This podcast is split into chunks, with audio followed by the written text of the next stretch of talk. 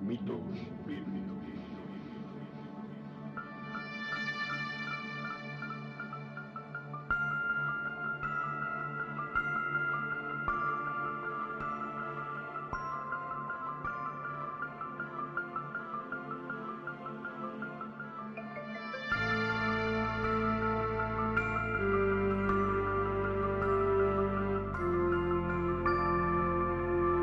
Podcast de análisis y crítica postmodernista de mitos difundidos por textos religiosos, presentado por Oscar Garrido.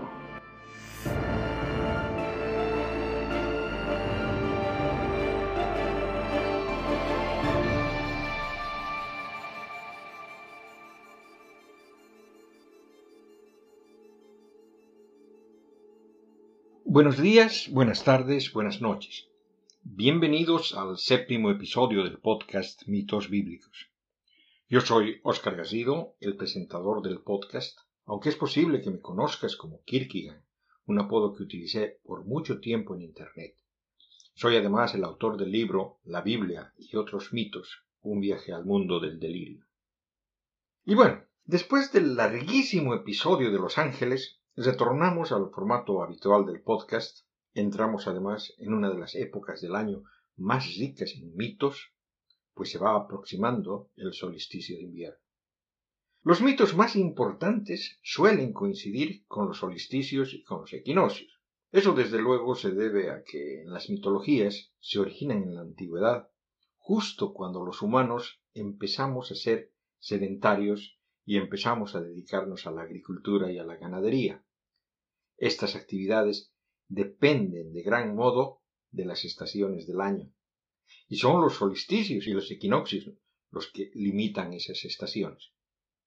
Y desde luego, el solsticio de invierno en el hemisferio norte ha influido de gran manera a todas las culturas de la antigüedad y por herencia a la cultura global a la que nosotros pertenecemos.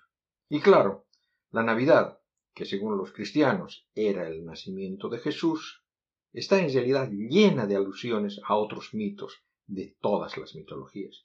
Pero sobre todo esto hablaré en el próximo episodio que publicaré los días eh, entre Navidad y Año Nuevo. Pero hoy quiero comenzar este episodio hablando de una festividad que aquí en Suecia está muy íntimamente relacionada con Navidad y que posiblemente sea desconocida en otras partes del mundo, a pesar de que con la globalización es posible de que se haya extendido o que se vaya a extender en el futuro. Y esta es la fiesta de Santa Lucía.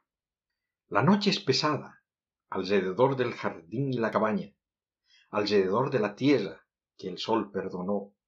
Las sombras se ciernen, entonces en nuestra casa oscura se levanta con velas encendidas Santa Lucía, Santa Lucía. La noche se vuelve grande y silenciosa, y ahora se escuchan sus alas en todas las mudas habitaciones, silbando como alas. Miren nuestro umbral, vestida de blanco, con el cabello claro, Santa Lucía, Santa Lucía. La oscuridad pronto escapará de los valles de la tierra, y entonces ella nos dice maravillosas palabras. El día volverá de nuevo y ha de levantarse del cielo rosado. Santa Lucía, Santa Lucía. Esa es la traducción de la letra de la canción que cantan en esta fiesta. Y como yo no sirvo para cantar, aquí coloco la canción para que la escuchen.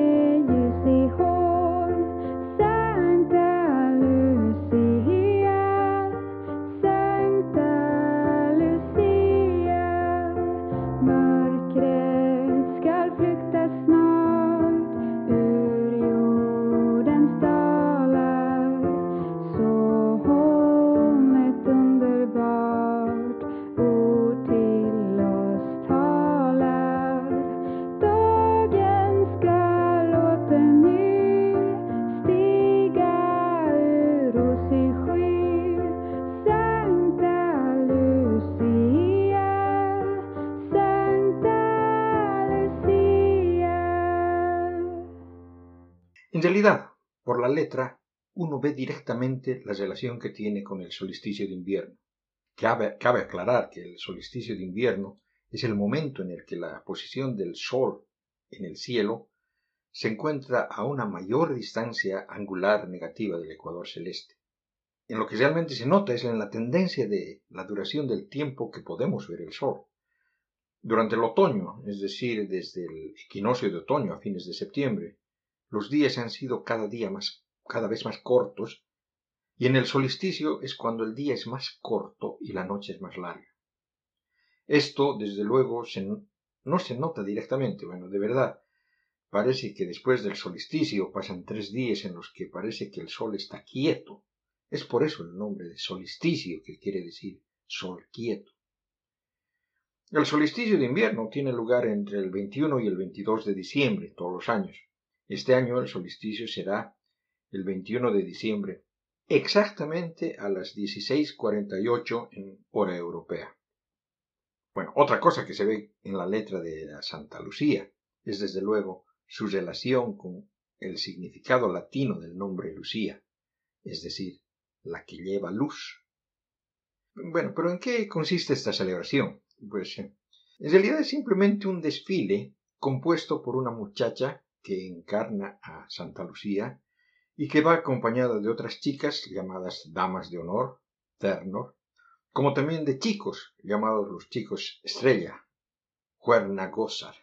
Y a veces son incluidos niños eh, más chicos emulando unos duendecillos e incluso a veces galletas de jengibre. Y esto se hace en un recorrido o circuito iluminando y llenando los espacios eh, en lugares de trabajo, escuelas, hospitales, con sus cantos eh, en honor a Santa Lucía, ¿no? Como la canción que escuchamos. Aunque hay muchas otras. Y destilan una agradable paz y energía a la gente que los observa. Este desfile es realmente popular en Suecia. No hay fuente de trabajo escuela, guardería, del nivel municipal, cada pueblo, que no elija su propia Santa Lucía con sus damas de honor y sus chicos estrellas, ¿no? Mm, incluso existe una Santa Lucía elegida a nivel nacional, con damas de honor y cuya procesión se emite en televisión estatal. La chica que representa a Lucía lleva una corona de vegetación de arándanos rojos y ramitas de arándanos en la cabeza. Se adjuntan velas a la corona y se, encienden las velas, ¿no? Va vestida con una túnica larga y blanca que simboliza la pureza, la inocencia de esta santa, ceñida a la cadera con un cinturón rojo que representa, según algunos, la sangre del martirio, o que simboliza la luz y el fuego.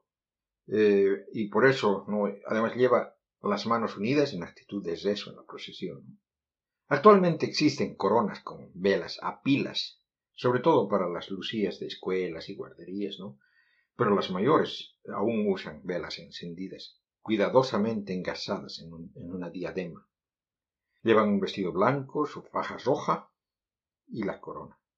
Las damas de honor que la acompañan llevan la misma vestimenta, pero sin la corona con las de velas, ¿no? Pero sí llevan una vela encendida en la mano, y los chicos van vestidos con capirotes, ¿no? Es decir, gorros en forma de cucurucho al estilo del mago Merlín, adornados con estrellas doradas, ¿no? Que dan una, toda una magia a esta ceremonia, ¿no? Con sus vestimentas, ¿no? Y las velas que otorgan esa luz que está relacionado con el significado del nombre de Santa Lucía y el solsticio de invierno. Pero ¿de dónde sale Santa Lucía? Santa Lucía parece ser una santa muy especial, pues existen localidades, pueblos, municipalidades, ciudades, barrios, lugares en todo el mundo que tienen el nombre de Santa Lucía. Existe incluso un país, una pequeña isla en las Antillas, que lleva ese nombre. Lucía de Siracusa es venerada por la Iglesia católica, ortodoxa y luterana. Fue una mártir cristiana que murió durante la persecución del emperador Diocleciano entre 10 y 15 años antes de que Constantino autorizara el culto cristiano en el imperio. En realidad no hay fuentes históricas de su martirio, sino todo lo que se dice de ella vienen de los relatos agriográficos, es decir, de las historias que se relatan de los santos. Y en este caso, la primera mención de esta santa es de un siglo después de su supuesto martirio. Lo que se dice de ella es que al convertirse consagró su vida a Dios e hizo un voto de virginidad, algo que era bastante común en el cristianismo primitivo anterior al concilio de Nicea, el 325. En realidad, había muchas variantes del cristianismo cuya esencia era encrática, es decir, que, entre otras, abandonaban completamente el placer sexual. El problema fue que la madre la había comprometido para que se case con un joven pagano, que cuando no pudo casarse, la denunció al procónsul. Esa es una historia recurrente de casi todos los mártires cristianos.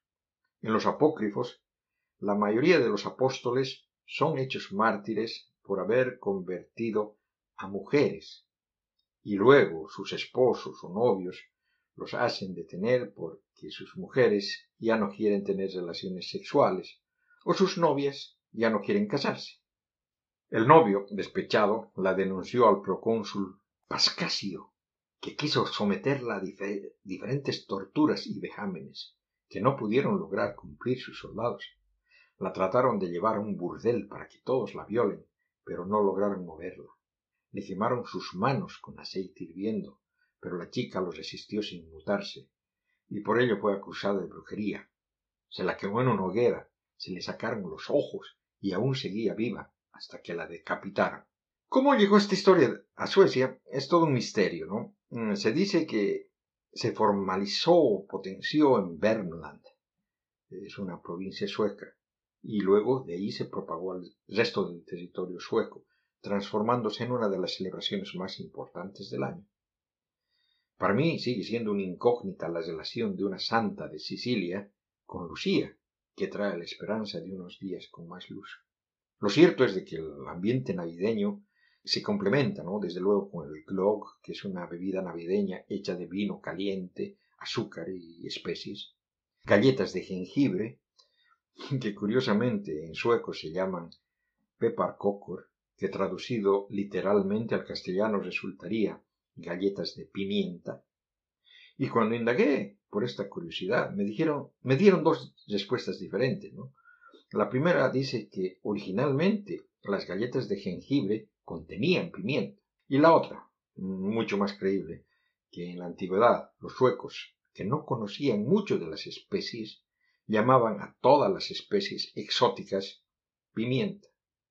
Y bueno, desde luego están los lusekater, que son unos panecitos de harina de trigo condimentados con azafrán y en forma de espiral de un ocho más o menos, decoradas con un par de pasas, exactamente en los agujeros de la ocho, del ocho, ¿no? Lo que significa, si es que traducimos al castellano, ¿no? Lucy son los gatos de Lucy.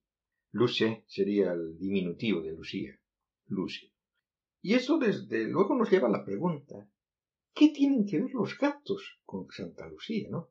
Y sobre todo, estos panecitos parecen ser más bien un par de ojos que unos gatos.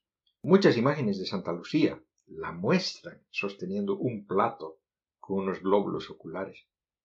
Ella se convirtió en la santa patrona de los ciegos y los que tienen problemas con los ojos, con la vista.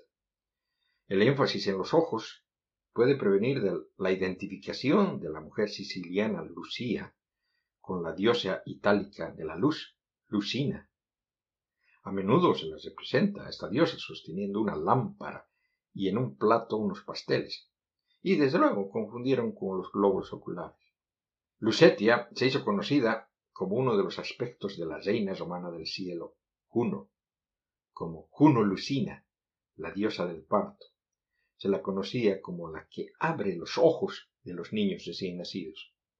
Bueno, y esto de los ojos es porque dicen de que a pesar de que los soldados le arrancaron sus ojos, luego Dios le concedió, le concedió unos nuevos ojos aún más hermosos que los que tenía antes, y es por ello que se la considera la patrona de la vista, de los ciegos y de los pobres, eso de los ojos podría explicar de manera muy desagradable la forma de los Lucicata, ¿no? Mm, pero no su nombre, ¿no?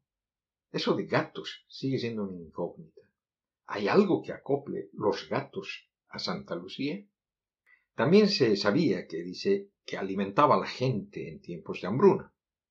Hay una leyenda que cuenta que Santa Lucía llegó al puerto de Siracusa en 1582, llevando trigo en un barco para que la gente del pueblo que, habían pedido ayuda, pues estaban hambrientos, ¿no? Y una historia muy parecida ocurre en Suecia medieval, ¿no? Santa Lucía, con un rostro tan radiante, eh, que había un resplandor de luz alrededor de su cabeza, llegó en un barco en, el lago Banner con provisiones durante una hambruna invernal. Mm, de estas dos historias surge esa costumbre de comer estos panecillos de trigo en honor a Lucía. Se dan explicaciones de que cómo esta santa italiana viajó a Escandinavia y se afianzó tan firmemente en la cultura nórdica. Los vikingos llevaron la historia de Santa Lucía en sus viajes. Quizás la historia fue contada por comerciantes alemanes o sacerdotes y monjas de las islas británicas podrían haber introducido la historia. Sin embargo, la historia llegó a las tierras del norte y luego fue el nombre, Lucía, la que lleva la luz, lo que captivó los corazones nórdicos al fusionarse con sus tradiciones ancestrales de Freya y Frigg. No era inusual que las cualidades o los aspectos de las diosas antiguas se adaptaron tanto para la Virgen María como para las santas. Freya, la señora, la diosa del amor, la belleza, la fertilidad. La gente le invocaba para obtener felicidad en el amor, asistir a los partos o para tener buenas estaciones. Freya era también asociada con la guerra, la muerte, la magia, la profecía y la riqueza.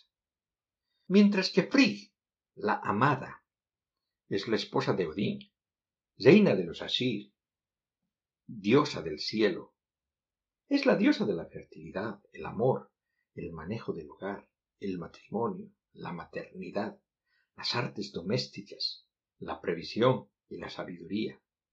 Se la relaciona con la diosa griega Afrodita. La imagen del ojo, tanto en Juno Lucina como en la mártir Lucía, está de cierta manera relacionada con los ojos de Freya, que derraman lágrimas de ámbar en el océano y de oro en la tierra. Sin embargo, a diferencia de Lucía, que prefirió que le arranquen sus ojos en lugar de someterse a las caricias de un marido, Freya lloró por su amante perdido, Odur. Se dice que Lucía era la dadora de riquezas. Freya era conocida como la distribuidora de riqueza y abundancia. Los panecitos dorados de safrán que sirven en Lucía, los los gatos de Lucy. En un cuento cristiano decía que estos panecitos servidos por Lucía eran los gatos del diablo a la que ella sometió. El carro solar de Freya era tirado por sus famosos gatos a través de los cielos. Se sabía que estos gatos controlaban la luz del sol. Se decía que si llovía en un momento inoportuno, era porque los gatos del vecindario estaban malhumorados o hambrientos. Frigg estaba más unida a la familia y al hogar que, que Freya. Frigg es la diosa del hilado, y sus, y sus símbolos son el uso y la rueca.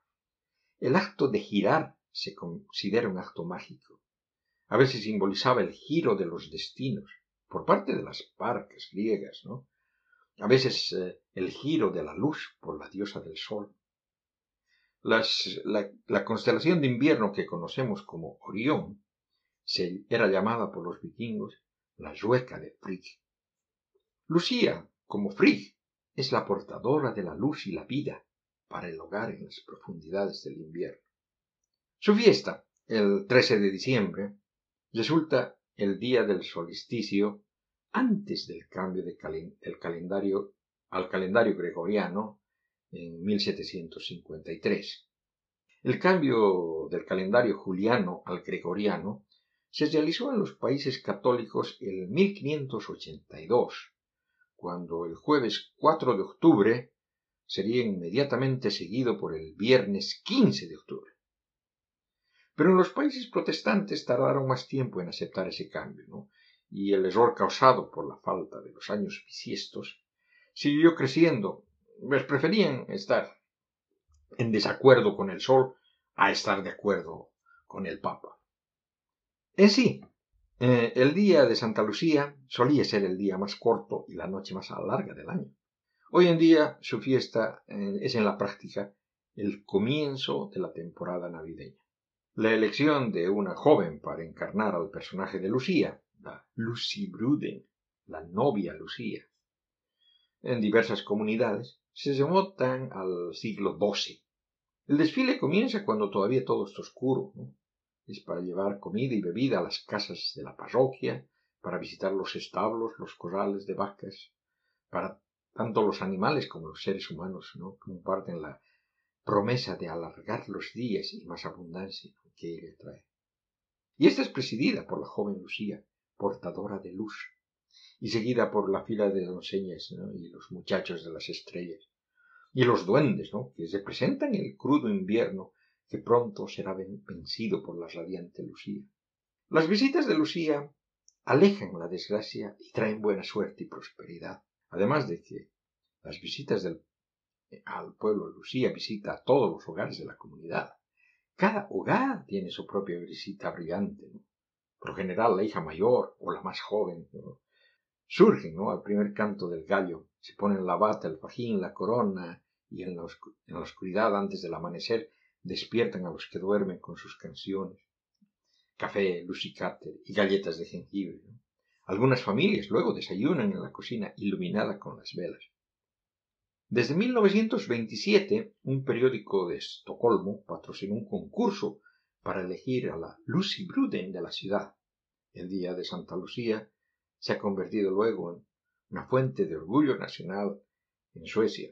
Las procesiones de Lucía se llevan a cabo en escuelas, hospitales, oficinas, fábricas, incluso en vuelos de aerolíneas. Hay concursos de Lucía donde las mujeres jóvenes compiten para representar a su comunidad, como también hay lugares ah, donde, se sortean, donde la Lucía es escogida al azar los, galardonados con el premio Nobel, ¿no? que se encuentran en Estocolmo en estas fechas, pues la ceremonia de los premios Nobel se realiza el 10 de diciembre, reciben en su habitación del hotel una procesión de bellas adolescentes vestidas con ese blanco virginal, coronadas de velas encendidas y cantando la tradicional Santa Lucía, que se escucha por doquier en todo el país el 13 de diciembre. En realidad, como muchas otras de las fiestas religiosas modernas, esta es una festividad antigua, revestida de atavios cristianos. Santa Lucía es en realidad la diosa Freya, que sigue siendo muy querida como la iluminadora durante los oscuros inviernos del norte. Es la partera que trae luz. Es también generosa con sus dones, instalándose en la tierra al amanecer en su carruaje tirado por gatos, justo a tiempo para el desayuno. Y bueno, justo después del desayuno, una nueva sección, refutando mentiras. Bueno, y para ello, nada viene mejor como desmentir concepciones esadas que la gente tiene por aquí y por allá. Y para variar esta vez, voy a desmentir algo que algunos ateos están circulando por las redes sociales y que cuando lo desmentí en un grupo ateo fui acusado de ser un meapilas.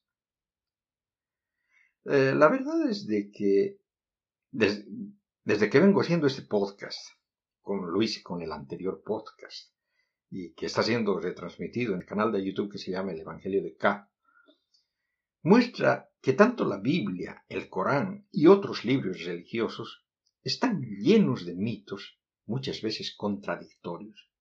Y desde luego que las tradiciones de esas religiones que se basan en estos libros también lo están. Y por ello resulta casi infantil que ateos tengan que inventarse interpretaciones de creencias religiosas para tratar de burlarse de los creyentes. Eso simplemente nos muestra inmadurez e ignorancia. El 8 de diciembre, la Virgen María queda embarazada y el 25 de diciembre Jesús nace. Es decir, que quieren implicar que el embarazo de María duró tan solo 17 días, o quizás un año y 17 días, vayan a saber. De todas maneras, están tratando de hacer creer que la Iglesia Católica es tan tonta que no realizó los cálculos correctos. Y la verdad es de que la Iglesia Católica es mucho más inteligente de lo que aparenta. Pues se supone que Jesús fue concebido en la fiesta de, la Anunciación, que se celebra el 25 de marzo, exactamente nueve meses antes del nacimiento. Y la Inmaculada Concepción, que se celebra el 8 de diciembre, es un dogma mucho más moderno, que se remonta al 1854 cuando el Papa Pío IX promulgó la bula Inefabis Deus, según la cual la Virgen María nació sin pecado original. Y es, esa la Inmaculada Concepción que se celebra el 8 de diciembre. Por cierto, exactamente nueve meses antes de la celebración del nacimiento de la Virgen que se celebra el 8 de septiembre. Y ahora tendremos una sección corta de Poniendo, a prueba, las profecías. El objetivo de esta sección es la de analizar algunas profecías bíblicas y comprobar si realmente se cumplieron o si han sido mal interpretadas para que prediga eventos que el autor no tenía la menor idea. Bueno, la profecía de hoy está en el libro de Isaías, capítulo 17, versículo 1. Oráculo contra Damasco. He aquí que Damasco deja de ser ciudad, y va a ser montón de derribo. La pregunta obvia es, ¿se ha cumplido esa profecía? La respuesta corta es no. Esta zona es conocida porque suelen haber terremotos, ¿no? Es una zona conflictiva, ya desde tiempos inmemoriales, ¿no? Y ha sido escenario de múltiples guerras. Sin embargo, no hay ninguna evidencia que Damasco jamás haya sido totalmente destruida, como indica la profecía. Que haya quedado como un montón de construcciones destruidas, que haya dejado de ser ciudad, como indica Isaías. Damasco la ciudad Jazmín, la capital de Siria. Sigue en pie hoy en día, ¿no? Y eso lo sabemos, simplemente ver las noticias, ¿no? En las que aparece con, esporádicamente, ¿no? Y bueno, hasta ahora esta profecía no se ha cumplido. Pero como dicen algunos fundamentalistas, no hay que desechar esa profecía por falsa, pues todavía hay tiempo para que se cumpla y Damasco sea completamente destruido. De hecho, en la última guerra, ¿no? El Estado Islámico llegó a avanzar hasta pocos kilómetros de la ciudad, ¿no? Y de verdad, si estos cabrones lo hubieran tomado, podrían haber hecho cumplir la profecía. Claro, uno puede decir eso, pero entonces eh, tendría que preguntarse, ¿por qué Isaías tuvo que decirlo? Este profeta estaba viviendo hace 27 siglos. ¿Por qué siquiera preocuparse por una cosa como esa? ¿Se imaginan a un loco caminando por el centro de Nueva York o de Madrid o de Londres o cualquier otra capital del mundo moderno a principios del siglo XXI con un letrero que diga arrepiéntense porque dentro de dos mil o tres mil años Tokio o Río de Janeiro o alguna otra ciudad importante serán destruidas? ¿Se dan cuenta de lo absurdo que sería eso? Porque en la realidad a nosotros ¿Qué diablos nos importa lo que puede pasar de aquí a dos mil o tres mil años? Y eso es sencillamente porque no nos afecta. ¿Cuál sería el punto al que se quiere llegar? Es bastante obvio, ¿no? Cuando sabemos que los profetas daban estas profecías de condenación a ciudades, países o pueblos que habrían realizado algo que hizo que Yahweh se enoje y por eso sean castigados. Ese era el punto de los oráculos. Algunos de los fundis dicen, bueno, Jehová o Yahweh a veces castiga a generaciones posteriores. Y ese es en realidad el mismo problema, pues al decir eso, y es una racionalización para explicar la falla de dicha profecía.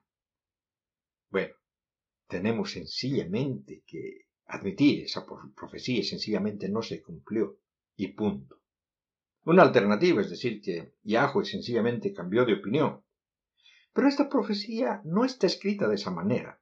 Hay muchas profecías, en realidad la mayoría de las profecías que dicen, si no hace esto, entonces pasará este otro. Más o menos como hacen los fundamentalistas de hoy en día, ¿no? Si aprueban el matrimonio igualitario o si legalizan el aborto, entonces vendrán tsunamis, terremotos. Pero esta profecía no es así. Aquí Dios está tan enojado que sencillamente se cansó de Damasco y por eso la va a destruir. Y eso no pasó. Claro, se puede decir, algún día el Sol se va a convertir en una supernova y nuestro planeta va a dejar de existir. Entonces, como Damasco está en nuestro planeta, la profecía será cumplida. Pero ¿cuál sería el punto de darla en primer lugar? Continuamos con ¿Está eso en la Biblia? La idea de esta sección es demostrar cosas que, aunque sea difícil de creer, que está en la Biblia, pero también cosas que mucha gente cree que está en la Biblia y que de verdad no está. Para la corta sección de hoy había pensado una cosa que está en la Biblia, aunque haya gente que no lo crea, y hasta que lo condene. La idea de que en la, Biblia, en este caso lo dice directamente, pero hay otros casos en los que lo dice de manera indirecta, que Dios se comunica con la gente mediante el azar. Para poner en contexto la cita en cuestión, eh, tengo que señalar que viene del Éxodo capítulo 28, en el que Yahweh indica a Moisés que su hermano Aarón será el primer sumo sacerdote y en el que describe la ropa que tendrá que usar como tal. Es decir, el párrafo en cuestión es parte de los ornamentos del vestuario que serían luego los que usen los sumos sacerdotes. Eh, los sumos sacerdotes son una especie de papas para el judaísmo deuteronomista. La cita en cuestión es eh, el Éxodo capítulo 28 versículo 30. En el pectoral del juicio pondrás el Urim y el Tumim, que estarán sobre el corazón de Aarón cuando se presente ante Yahweh. Así llevará Aarón constantemente sobre su corazón, delante de Yahweh. El oráculo de los hijos de Israel. Urim y se refieren al santo oráculo, a través del cual en la, en la antigüedad se preguntaba directamente a Yahweh en casos dudosos o difíciles. Urim y Tumim parece haber consistido en dos objetos pequeños, según la conjetura más probable, dos piedras que servían como lotería.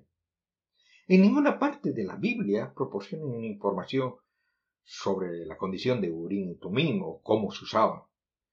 El lugar más enclarecedor en ese respecto es en respecto a eso, de, su, uso, ¿no? Es Primera de Samuel, capítulo 14, 41. La historia que nos cuenta en Primera de Samuel es eh, de la época del reinado de Saúl, cuando estaba en esa eterna guerra deuteronomista en contra de los filisteos. Pero para ser la, historia corta. Saúl en plena batalla lanza una maldición hacia sus soldados. Textualmente les dice, Maldito el hombre que coma algo antes del anochecer, antes de que me haya vengado de mis enemigos. Y al parecer eso fue tomado literalmente por todo el pueblo. Y cuando terminó el día, los judíos habían ganado la batalla y entonces en el pueblo había, había un panal de miel en el suelo, pero nadie se animaba a tocarlo. Eh, pero viene Jonathan, ¿no? Que es el hijo de Saúl, va y lo toma con una vara, mete la vara en el panal y luego se la lleva a la boca, ¿no? Y todos están petrificados, ¿no? Y le cuentan, ¿no? Lo de la maldición. Pero les dice que su padre hizo mal, pues si ellos hubieran podido comer del botín tomado al enemigo, entonces quizás no estarían tan agotados y quizás hubieran podido hacer mayor daño a los filisteos. Y al oír esto, ¿no? Los soldados se lanzaron sobre el ganado de los derrotados, bueyes, terneros, ¿no? Y ahí nos mataron ahí mismo y los comieron con sangre y todo, ¿no? Cosa que desde luego es uno de los pecados más graves. Y cuando le avisaron a Saúl, ¿no? Que su tropa estaba pecando, él les mandó a llamar y, en realidad organizó una repartija del botín, ¿no? Para que todos puedan comer sin pecar. Eh, para continuar, la guerra, perdió Saúl perdió el contacto con Yahweh. Es decir, no sabía qué hacer en realidad, ¿no? No tenía la inspiración. Y entonces vino la pregunta, ¿no? De que si eso era porque Jonathan comió la miel o porque los soldados comieron la, la carne con sangre, ¿no? Y es entonces que usan el Urim y el Tunim. Lo que dice en el versículo es, 1 Samuel, capítulo 14, versículos 41 al 43. Dijo entonces Saúl. Yahweh, Dios de Israel. ¿Por qué no respondes hoy a tu siervo? Si el pecado es mío o de mi hijo Jonatán. Yahweh Dios de Israel, ta. Purim. Si el pecado es de tu pueblo Israel, ta. Tumim. Fueron señalados Saúl y Jonatán. Quedando libre el pueblo. Saúl dijo. Sorteado entre mi hijo Jonatán y yo. Y fue señalado Jonatán. Dijo entonces Saúl a Jonatán. Cuéntame lo que has hecho. Jonatán respondió. No he hecho más que probar un poco de miel con la punta de la vara que tenía en la mano. Estoy dispuesto a morir. En realidad, no fue necesario matar a Jonathan, porque el pueblo lo aclamaba como héroe. Pero en realidad lo que es más importante para nosotros es ver cómo funcionaba el Urim Tumim y por lo que vemos, el mecanismo de funcionamiento parece ser binario. Es decir, las preguntas están formuladas de tal manera que sólo podían haber dos respuestas. ¿Quién pecó? ¿La tropa o Saúl y Jonathan? La respuesta, Saúl y Jonathan. ¿Cuál de los dos? ¿Saúl o Jonathan? La respuesta, Jonathan. ¿No sería mucho mejor si fuera un poco más complicado, o se pudiera realizar preguntas más complejas y, obtener también respuestas completas y matizadas? ¿Por qué no lo hicieron así? Quiero decir, estamos hablando de la Biblia, ¿no? Podrían haber escrito lo que ellos querían, ¿no? No podrían haber dicho que en cualquier momento el sacerdote que necesitaba saber algo le podía ir a preguntar y Dios le diría exactamente qué hacer. ¿Por qué no construyeron una historia así de compleja? Bueno, eso hubiera señalado que esta historia como una parte de una leyenda antigua en la que Dios realmente baja a la tierra y comienza a hablar con Abraham o cosas así. Pero lo que está escrito en Primera Samuel refleja la práctica real de oráculo de los sacerdotes en el momento que se escribe el libro, ¿no? Y por supuesto, ellos no escuchan las voces de Dios más que lo que hacen las personas cuerdas hoy, ¿no? Entonces tuvieron que pensar en algo que fuera básicamente como sacar pajitas o echar suertes o tirar dados, usar la bola mágica del ocho, ¿no? El mismo tipo de cosas que te permitirían pensar que estabas obteniendo algún formato simple como una respuesta de Dios. Y por supuesto eso es algo útil y sobre todo conveniente. Da una respuesta, pero lo hace eh, de una manera como la historia del militar, ¿no? que fue al oráculo de Delfos en vísperas de una batalla para preguntar, ¿debo atacar? Y el oráculo le dice, si atacas, mañana caerá un poderoso imperio. Quiero decir, esta respuesta es realmente ambigua, pero el militar agradece, se va y ordena el ataque y es su imperio el que cae. Recién se da cuenta que el oráculo no dijo exactamente cuál imperio caería. Y ya que Dios no, no nos habla, inventemos un truco para decir que es así, como, como nos está hablando, ¿no? Por eso Dios no da una respuesta directa, porque todos saben que Él simplemente no habla de esa manera. Pero se debe mantener la ilusión de que habla de alguna manera. Entonces, si es un ritual ordinario, sin duda, todo tipo de personas tendrían ese tipo de trucos, ¿no? Como lo hacen hoy, ¿no? La, mejor suposición que se tiene hoy en día es que el Urín y el Tumín eran un par de rocas alisadas, pintadas de blanco por un lado y de negro por el otro, ¿no? Y que los arrojaban y obtenían, digamos, dos lados negros significaba sí, si obtenían dos lados blancos significaba no, y si salía un blanco y un negro, había que intentar de nuevo. Probablemente era algo así. Según el punto de vista basado en las comparaciones con palabras hebreas aparentemente relacionadas, Urim significaría luces o revelaciones, y Tumim significaría verdades o perfecciones. Por eso, Urim y Tumim se ha traducido, por ejemplo, por Teodosio como las luces y perfecciones. Sin embargo, aunque el significado aparente de las palabras en plural, el contexto sugiere que se trata de un pluralis intensivus, ¿no? palabras en singular que son pluralizadas para realzar su majestad. Las formas singulares ur y tum han sido conectadas por los eruditos a términos babilónicos urtu tamitu, que significan oráculo e instrucción respectivamente. Muchos eruditos sostienen que el Urim eh, deriva simplemente del término arameo arim, que significa condenado, ¿no? De ese modo que el Urim y Tumim significaría culpable o sin culpa, en referencia a un juicio divino, ¿no? Respecto de un acusado. En otras palabras, que el Urim y el Tumim respondería a la pregunta ¿eh, ¿inocente o culpable? Para terminar, quiero hablar sobre un tema que quedó flotando en el aire en el programa anterior y, este será encasillado en la sección de Apología, o no o no La teología es más o menos como la veterinaria para unicornios. Pueden ser que sean conocimientos muy interesantes, pero es un conocimiento sobre cosas inexistentes. Lo penoso es que la mayoría de los teólogos creen que el objeto de su conocimiento es real y existente. De todas formas, podemos decir que los teólogos están haciendo su trabajo cuando tratan de entender y explicar a Dios. Sin embargo, parecería que estuvieran funcionando como secretarios de prensa de Dios, ¿no? Es casi gracioso, pero en general se considera una tarea sana. Aunque siempre existe la posibilidad de que se sugiera alguna nueva forma de entender a Dios, que no será bien recibida por los fieles. Y es aquí donde pueden surgir acusaciones de herejía. Esas diferencias de opinión son, son, perturbadoras para algunos, ¿no?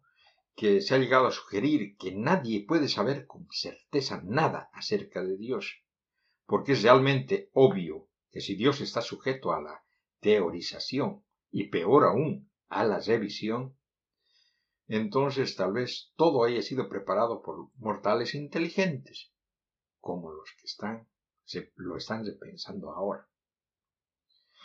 Sin embargo, lo que quiero expresar en esta sección es posiblemente una amenaza más obvia e inmediata para la fe, y lo que voy a hacer de manera rápida y rutinaria es de construir el carácter judeocristiano llamado Dios, examinando las posibles denotaciones de la palabra hebrea para Dios, es decir, Elohim.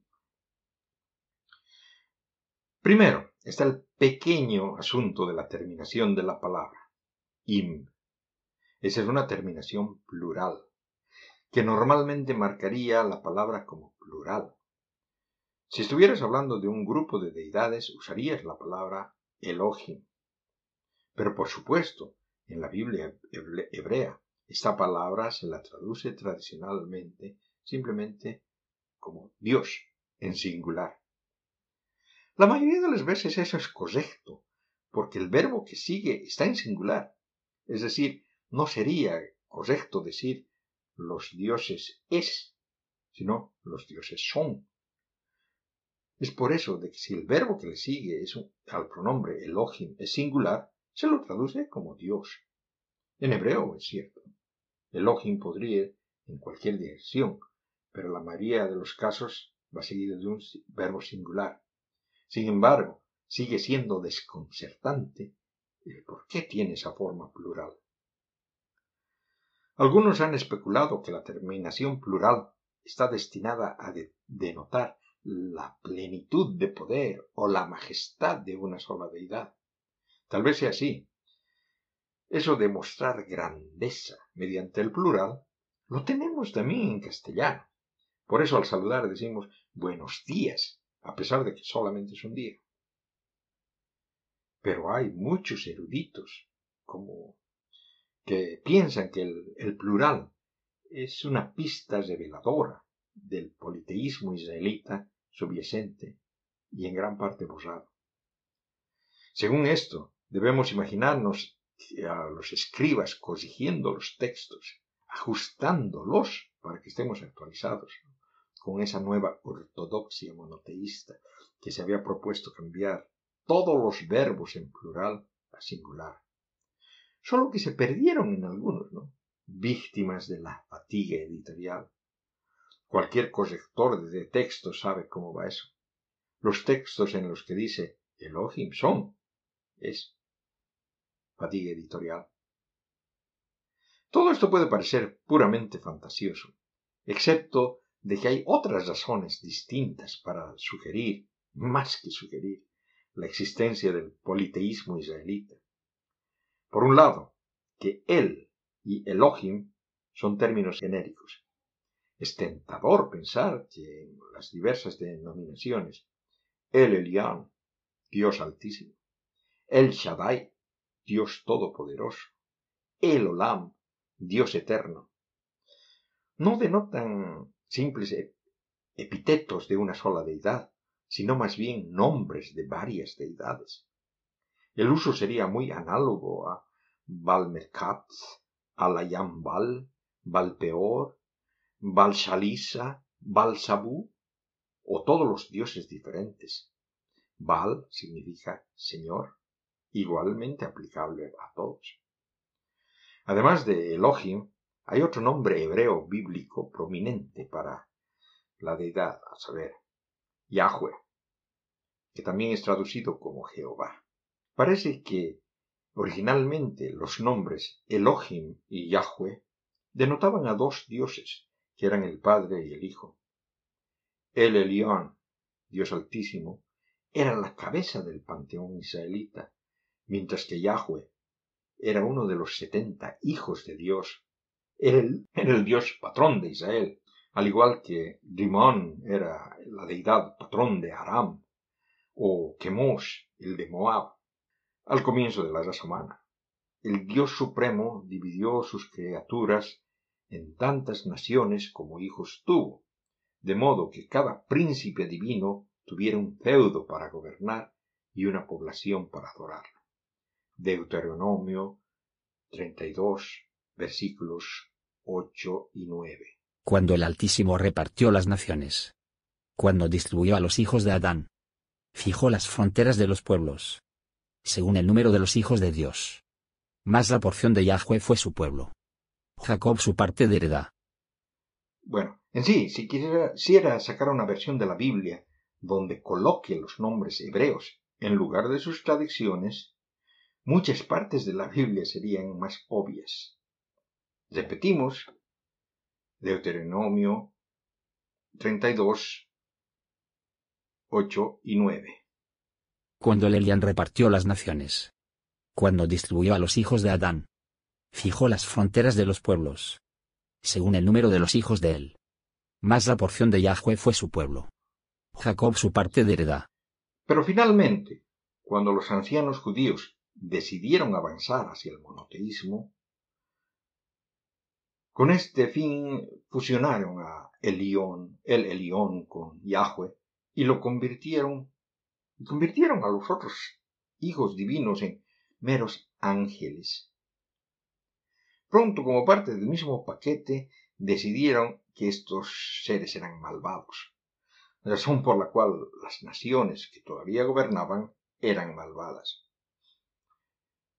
Esto hicieron reinterpretando un viejo mito sobre los hijos de Dios apareándose con las mujeres mortales para producir una cosecha de semidioses. Eso está en el Génesis 6, capítulos, versículos 1 al 4. Exactamente como en los mitos griegos de Hércules, Teseo, Perseo. No encaja con la nueva comprensión del monoteísmo por ese mestizaje repentino se convirtió en una terrible blasfemia contra la naturaleza, como lo dice en Judas versículos 6 y 7. Tarde o temprano, creían los judíos, Yahweh se desprendería de sus malvados subordinados, encarcelándolos en cadenas subterráneas y asumiendo el gobierno directo y justo él mismo.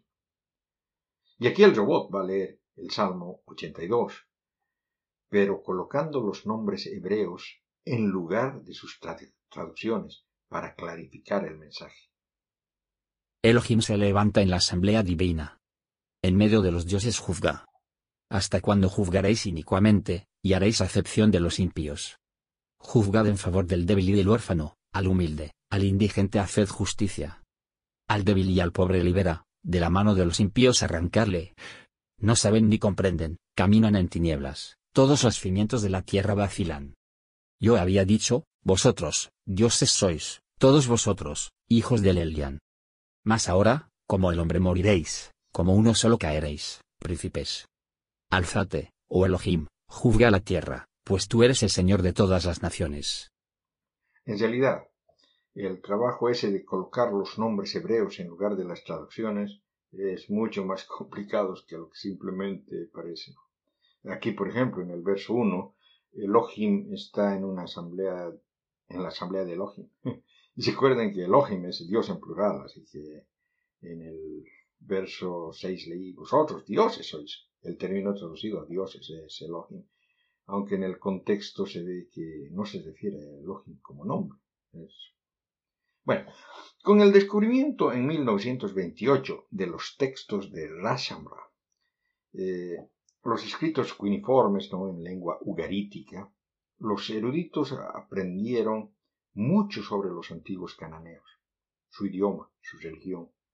Por un lado, quedó claro que el ugarítico, así llamado por la, por, la ubicación de los textos, ¿no? Ugarit, Rashambra, estaba estrechamente relacionado con el hebreo antiguo, tanto que quedó claro que ciertos pasajes del Antiguo Testamento eh, realmente quería, lo que esos pasajes querían decir, ¿no?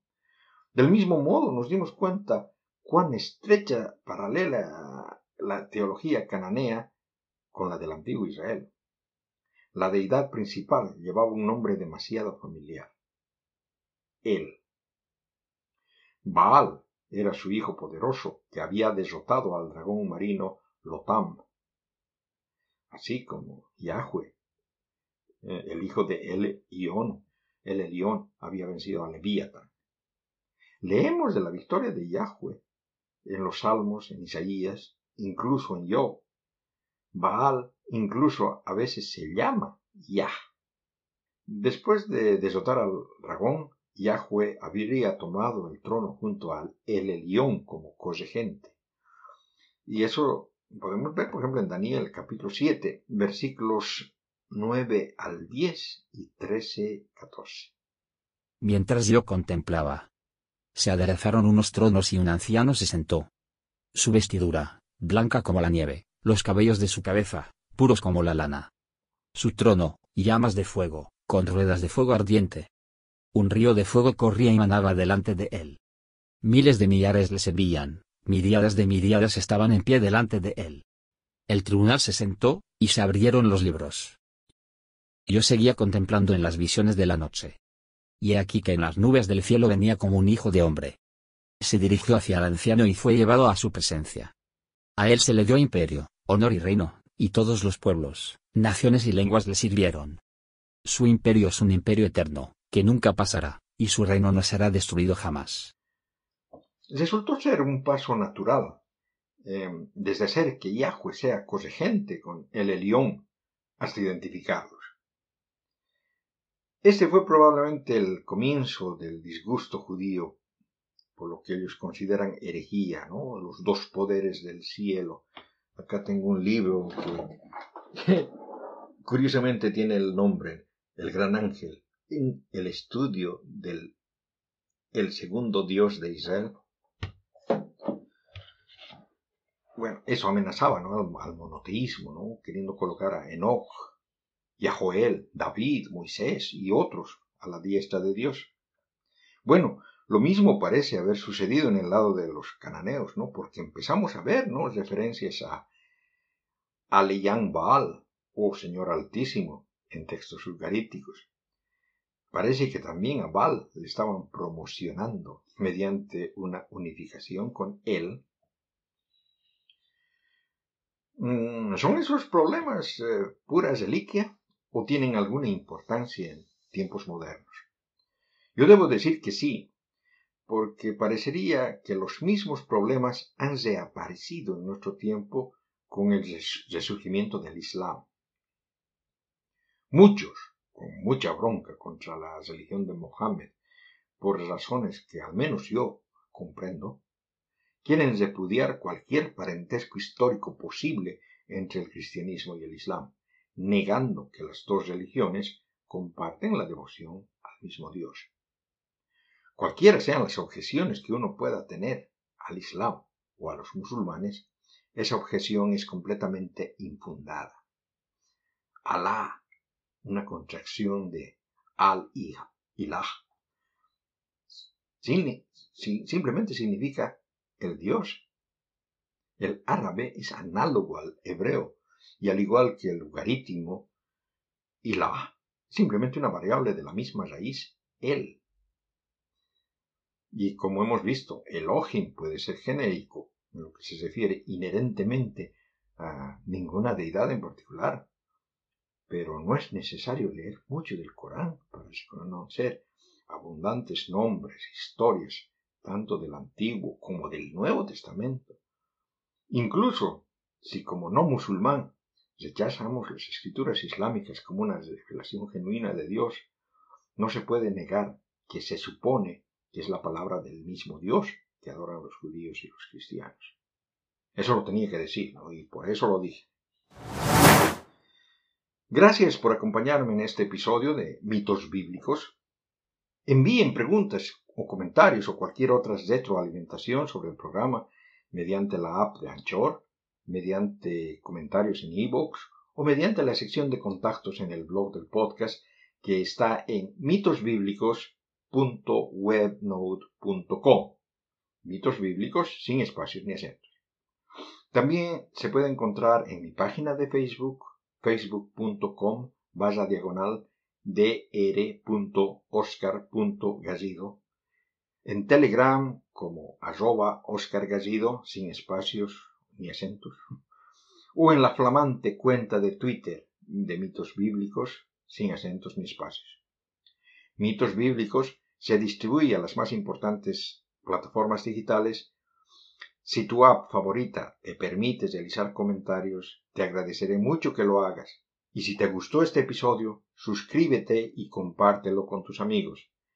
Regresaré con otro fascinante e informativo episodio navideño dentro de dos semanas. Chao, chao.